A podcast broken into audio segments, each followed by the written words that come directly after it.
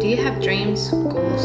Aspire to grow and become a better version of yourself? Still, sometimes it feels impossible, difficult, like you don't know what's next or what to do.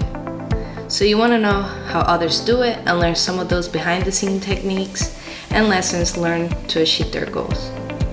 Then make sure you subscribe to Mentored, a podcast that might have some of the answers you've been looking for.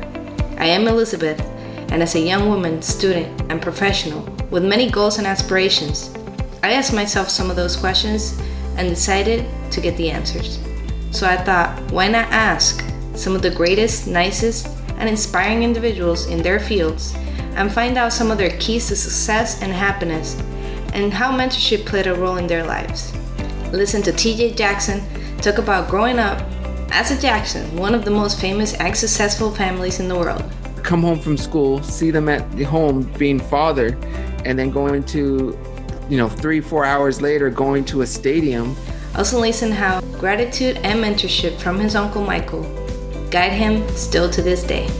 I would say my uncle Michael was by far the biggest mentor I had.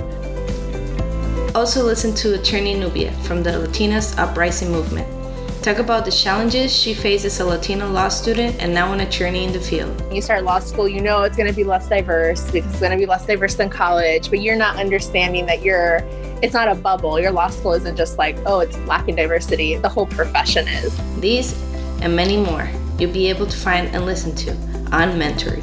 If you want to learn from some of the most experienced individuals in different fields to achieve your goals, or want to find out what it really takes to be successful and happy in whatever it is that you aspire to be, then join me on Mentored with Elizabeth.